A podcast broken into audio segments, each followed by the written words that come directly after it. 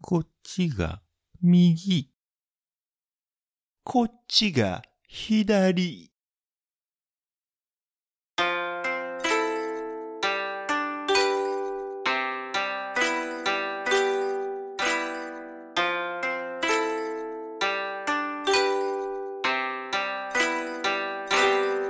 はい、どうも、おじさんのアウトプットドスコイです。白根さんです。よろしくお願いいたします。はい、お願いします。さっきの何ですか、あれ。いやー、やっとね、理解したんですけど、パーソナリティのイヤホンから聞こえてくる声の方向ですか。よくわかったね。やったすーえ。げえ。 まあちなみに、あの、参考にしたのもあるんですけど、うん富士急ハイランドあるじゃないですか。はいはい。富士急ハイランドに、ゲゲゲの鬼太郎のうん。妖怪小話っていうね、ヘッドホンつけて聞くアトラクションがあるんですよ。へー、常設ですか常設だね。プレハブとかではやってない。へーそれヘッドホンつけると、はい。右側からこっちが右って聞こえて、左側からこっちが左っつってこう左右間違えないような仕掛けが最初してあるんですよ。はいはい。といったところで、これね、スマートスピーカーとか単一のスピーカーで聞いてる方には伝わらないので大変恐縮なんですけど、うん。私どもの番組ですね、ステレオ音源でうん。左右に音振ってるんですよ。うんで、さっき白根さんもちょっと言ってくれたんですけれども、イヤホンでお聞きの方とかね、わかりやすいと思うんですけど、今この右側からおそらく聞こえているこの声がドスコイです。で、左側から聞こえているのが白根さんというね、ドスコイと白根さんの二人でやってますんで、うん。今回その国際ポッドキャストデーの48時間リレー企画といったところで、初めて私どものね、番組をお聞きになる方も多いかと思いますので、まあ、声だけでも覚えて帰っていただければ幸いですといったところでございます。よろしくお願いします。よろしくお願いいたします。あ、そうだ。あれ言うの忘れてた。んラジオコケティッシュさん、お疲れ様でした。お疲れ様でした。直前の変更とかなければ多分私どもの前がラジオコケティッシュさんのはずなので。実際のところ面識があるわけではないんですが、ラジオコケティッシュさんの公式アカウント、ツイッターの方ですね、フォローをいただいている状態ではございましたので、これも何かのご縁かなといったところで、バトンをしっかり受け取りましたよというお話と、えお疲れ様をお伝えさせていただいた次第でございます。うん。でですね、はい。いきなり雑談しますよ。おいいですね。冒頭のね、右左の話にちょっと付随して、うん。お聞きしたかったというか、話があるんですけど、はい。左右網って知ってます左右もうん。知らないですね。聞いたこともないですね。医学用語とか学術用語ではないらしいんですよ。ほう。英語でも、あの、レフトライトコンフュージョンっていう言葉があるらしくて、へえ、結構そのまんまな感じですね。そうそうそうそう。うんで、で、聞いてる方はもしかしたらイメージできてるかもしれないです。左右網の網が、ブブラライン、インドの網なので、ちょっとネガティブな印象を受けるっていうんで、左右識別困難っていう言い方もするらしいんですけど、はい。私どもの番組では左右識別困難で統一しておきましょうか。はい。で、言葉の通りね、あの、とっさに左右の判断ができない方を指すらしいんですね。はいはいはい。ちょっとそれに付随して、はい。視力検査ってちょっと変わってきてるって感じません視力検査ですかあのー、アルファベットの C みたいな、あのー、がいっぱい並んでて。そうそうそう。上、そうそう下、そう右、左。うんランドルト缶ってやつですよね。うん。はい。円の一部に穴が開いてるやつね。あれを我々、小中学生ぐらいの時って、うん。あの、ランドルト缶見て、うん。空いてる方を口頭で言ってましたよね。言ってましたね。これはって言われてね。うんそう、これはっていう。上、うん。下、B、うん下、下、B みたいな。あ、それはコマンドですね。それ確か遊戯王のなんだっけ、シモン・ムーランが出てきて、パスワード入れると、なんか遊戯王カードがもらえるみたいな。すごい。よく思い出しましたね、今ので。。デビルゾアとかがね、手に入るんですよね。危ない危ないい。違う検査の方でした。いや、よく拾ったと思います。ああ、危ない危ない。まあ、これお聞きになってる方、ほとんどの方が意味わかんないと思います。すいません、ちょっと 戯れてしまいましたが。ゲームボーイ版の 遊戯王の話です ね。まあまあ、それはすいません、置いといて、はい。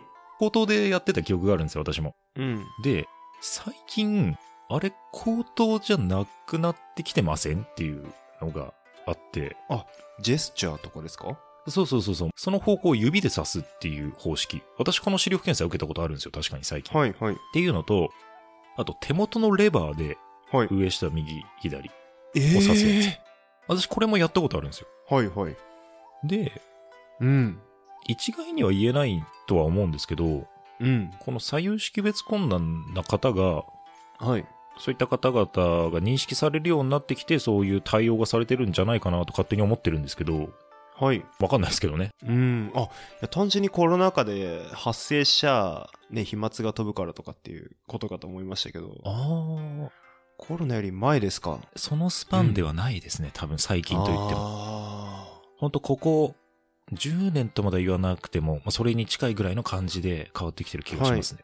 ーへえあじゃあ結構長い間そうだったんですねって勝手に思ってるんですけど、ちょっと真意はわかんないですけどね。あそれ気になりますね今度眼科行った時に聞いてみようかなで、結構その、まあ、左右識別困難の方、一定数いらっしゃるみたいで、はいね、そういった方々がいらっしゃるっていう事実をね、知るだけでも、世間を見る目が変わってくるかなと思うんで、ちょっとそのご紹介といったらあれなんですけども、させていただいたっていうのと、はい私ね、それに近しいのがあるんですよ。おうまあ、さっきの左右識別困難が、レフトライトコンフュージョンというならば、はい私はね、プッシュプルコンフュージョンなんですよ。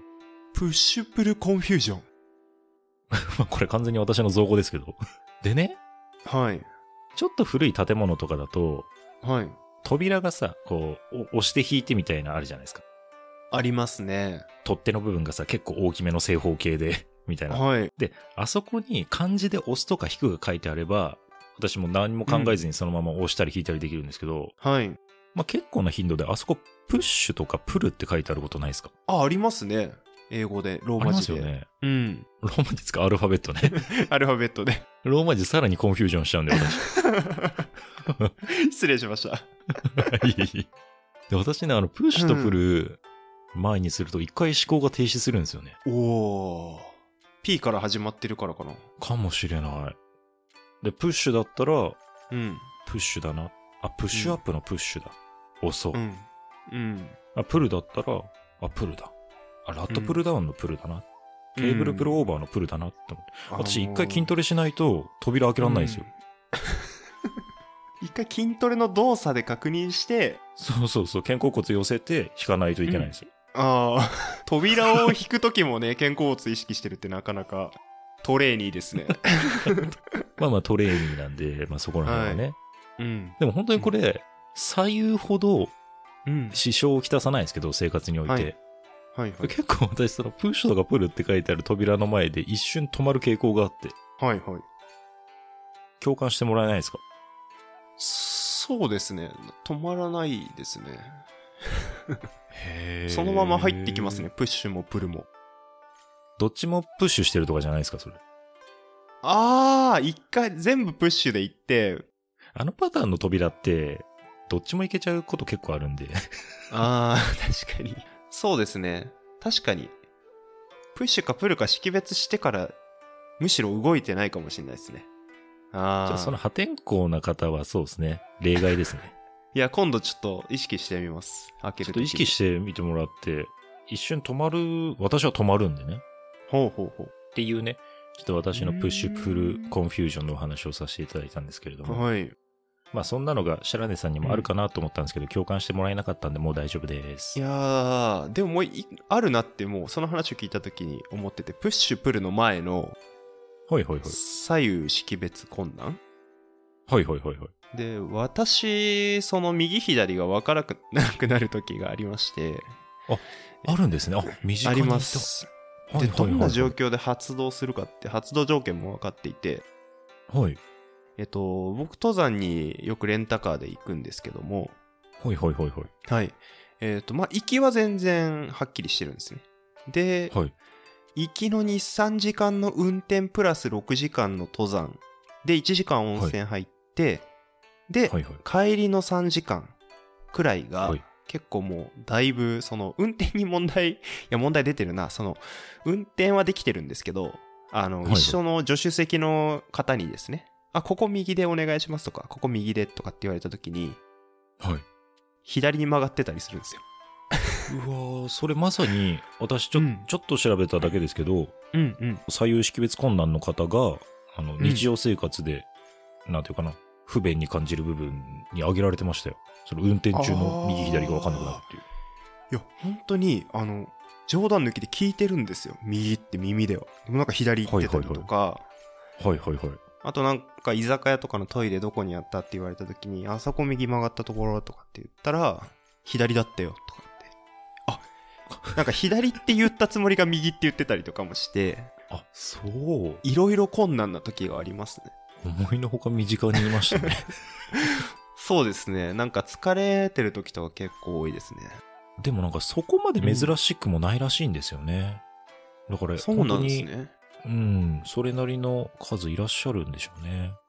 あ、ちょっと安心しました。っっていう、お話なんですけど。 はい。思いのほか広がりましたね、話が。広がりましたね。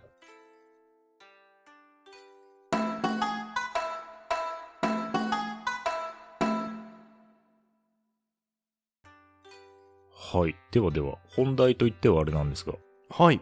今回ですね、あの、日本ポッドキャスト協会さん主催の、うんポッドキャストの日にちなみまして、48時間ポッドキャスト配信リレーとう。というんものに、まあ、おかげさまで参加させていただいてるわけなんですが、まあ、90組以上のね、えー番組さんがリレー形式で番組を配信するっていうとてつもない企画といったところの一翼を担わせていただいてるわけではございますが、まあ、おそらくですね、その90番組の中で最も固定リスナーさんが少ない番組が我々だと、まあ、思うんですが、まあこれを機にね、あの、多くの方に聞いていただけると非常に嬉しいなといったところで。そうですね。で、しかもですね、うん。私どもこんな弱小番組なのに、は配い。信が10月1日土曜日のはい。 22時半っていう、ドゴールデンタイムなんですよ。いやいやいやいや。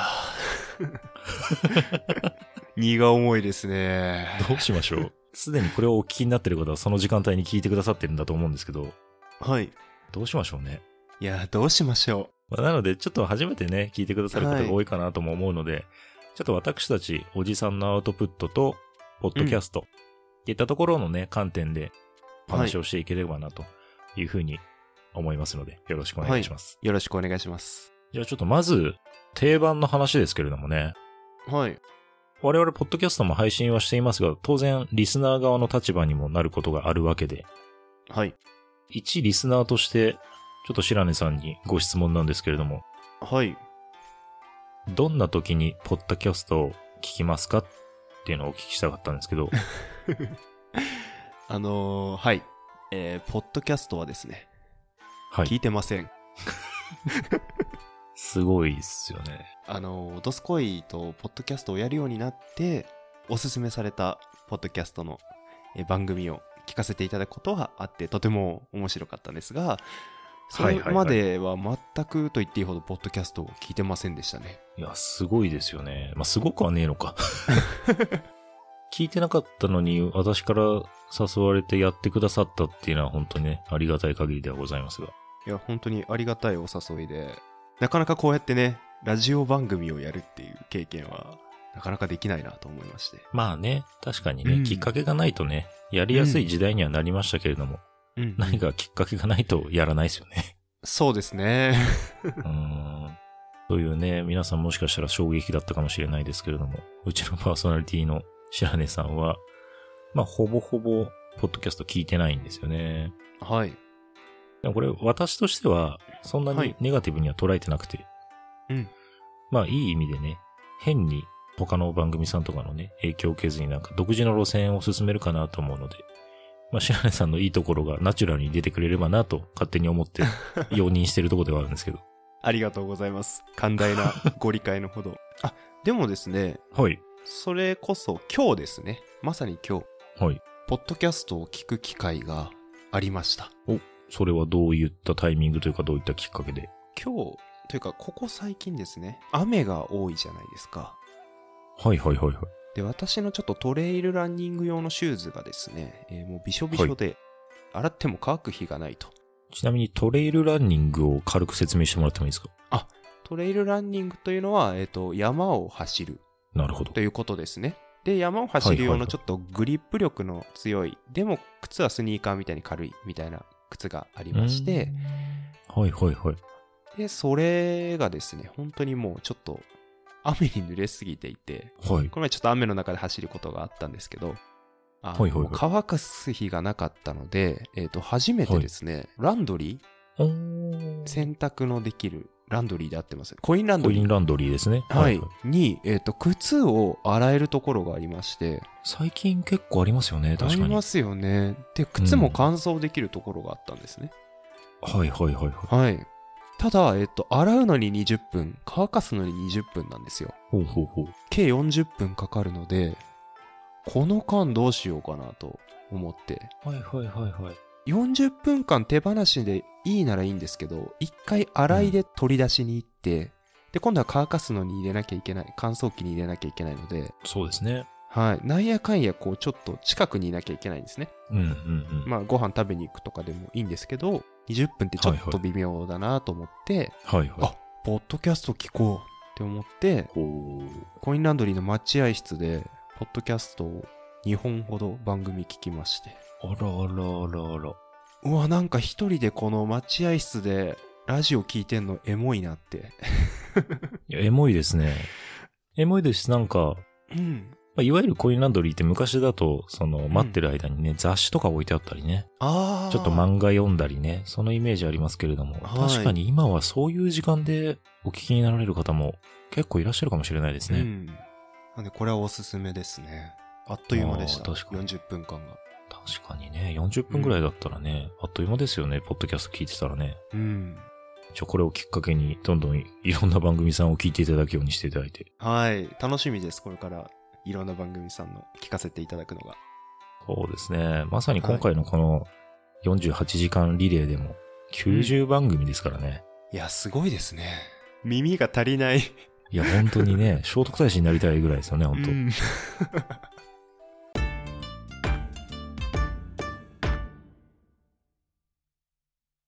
まあ、白根さんは、まあ、ほとんど聞かないという話、今最近ちょっと聞き出しましたよっていうようなお話が今ありましたけども、私は結構聞くんですよ。まあ、まあ、当然っちゃ当然ですよね。聞くからこそ白根さんを誘って番組やろうっていう話になってきたんで、私はね、あの、結構聞いてますんで、で、聞いてる番組さんにね、ちょっとお便り出させていただいたりとか、させていただいてますんでね。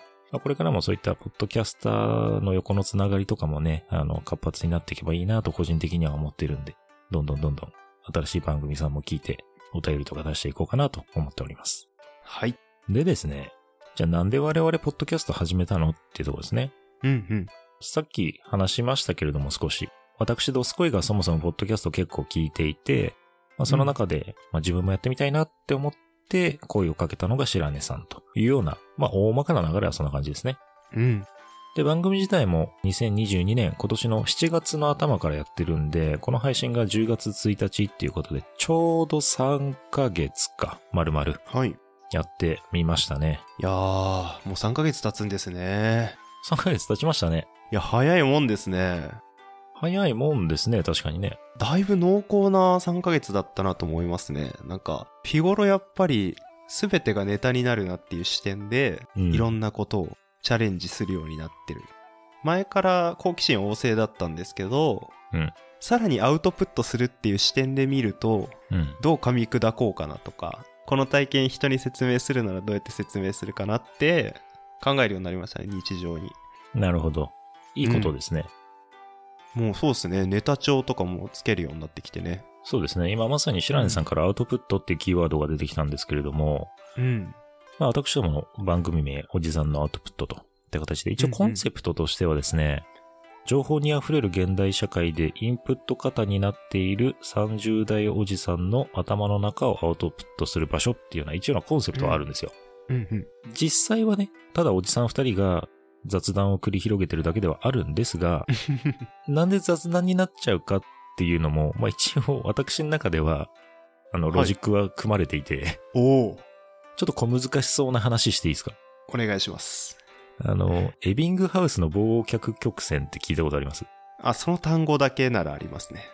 ああ、いいですね。さすがですね。さすがインプットおじさんですね。インプットはしてますね。そうですね。図書館でいろんな本読んでるんで、抜けてってますけど。そう、まさに今、白井さんがおっしゃっていただいたような、うん。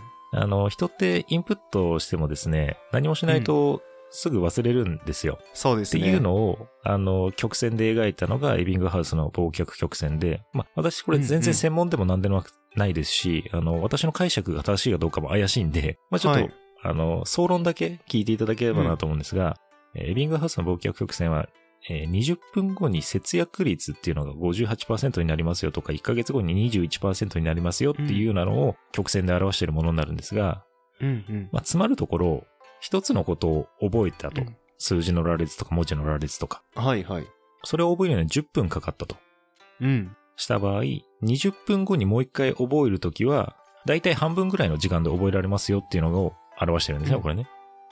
で逆に言うと、どんどんどんどん忘れてっちゃいますよって、人間って忘れる生き物なんですよっていうようなことを、まあ私はそう捉えていて、はい。で、このどんどんどんどん忘れてしまうのを抑えるというか、抑止する一つの方法が思い出す、あとはアウトプットするというようなところになってくるのかなというふうな認識をしてるんですね。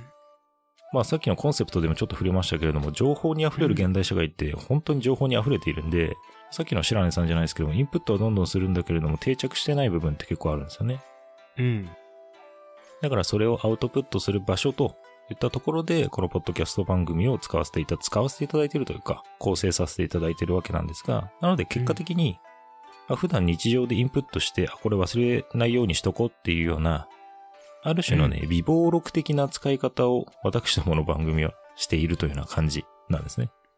うんうんうん。なので結論雑談になっちゃうんですけどっていう、まあそういった流れ です。ありがたい場ですね、本当に。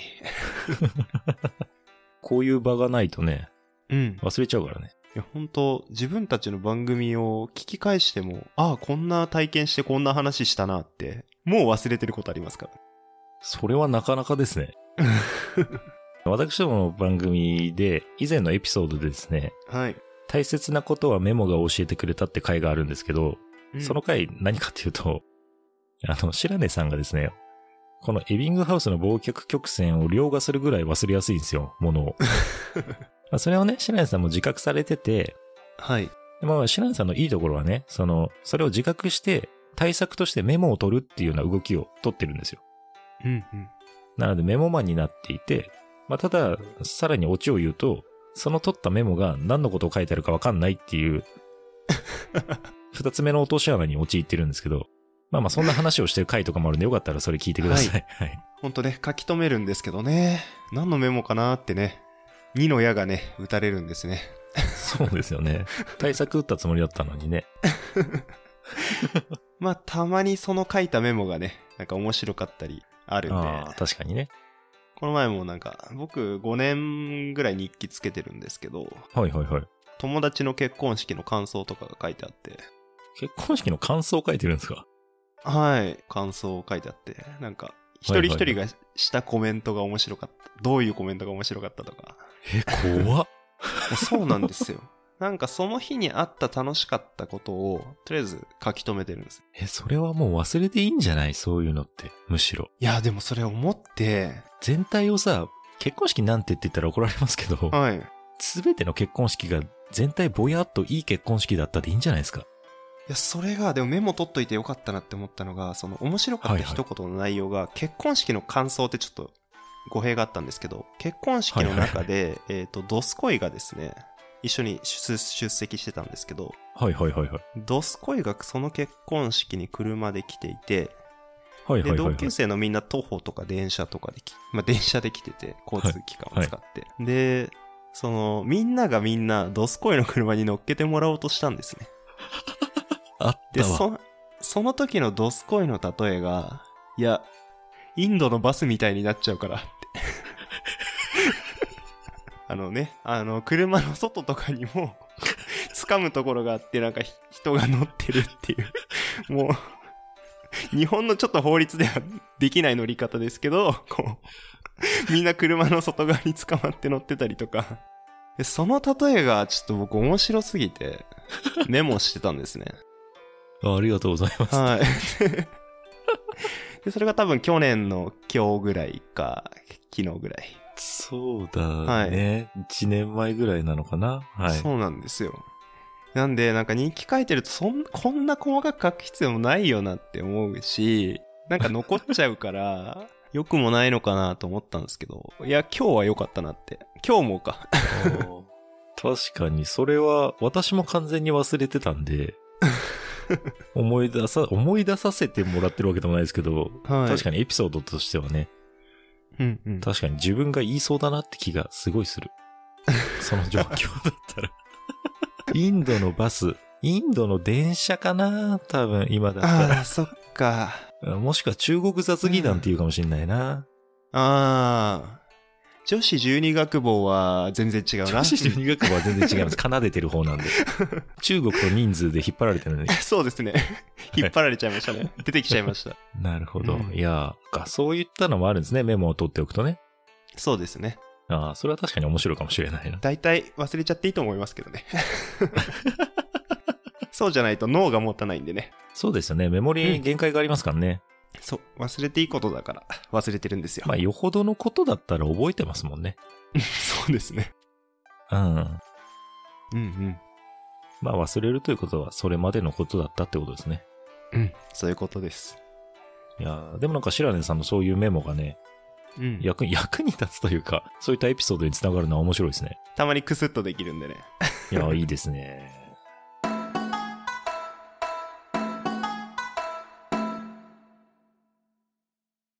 といったね、こんなあのくだらない話を毎回してる番組ではございますが、たまにいい話とかね、ちょっとためになる話もしてる気もしなくもないので、はい。よかったら聞いてみてくださいといったところですね。そうですね。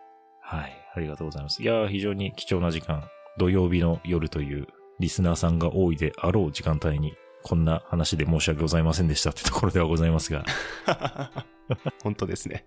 そうですね。プログラムを拝見する限りではですね、私どもの後が吉田仕事ラジオさんということで、まあ非常に面白い話をしてくださるんだろうなと思いますんでね、えー我々はこの程度でいいのかなというふうに思ってるところでございますが、まあ、面識もないのにちょっと無茶ぶりした感じになっちゃいましたけれども、あすごいハードルを上げていくなと思いましたが、多分飛び越えていただけるでしょうね。当たり前じゃないですか。うん。私どもより面白いに決まってるじゃないですか、本当に手前どもがこんな前の時間を取ってしまってすいません。と 捉え方一つじゃもう柄の悪い絡みみたいになっ ちゃうんで先に謝っといた方がいいですね本当ですよ。はい、本当に。吉田仕事ラジオさん申し訳ありませんでしたいつかお会いできた際には直接謝らせていただきますはいではといったところでちょうど時間もいい感じだと思いますんで私どもははい、この辺りでドローンしましょうかねはい。そうですね。おじさんのアウトプットドスコイと白根さんでした。ありがとうございます。よろしければ私どもの番組も聞きに来てください。ではでは引き続きリレー企画楽しんでってください。じゃあねー。またねー。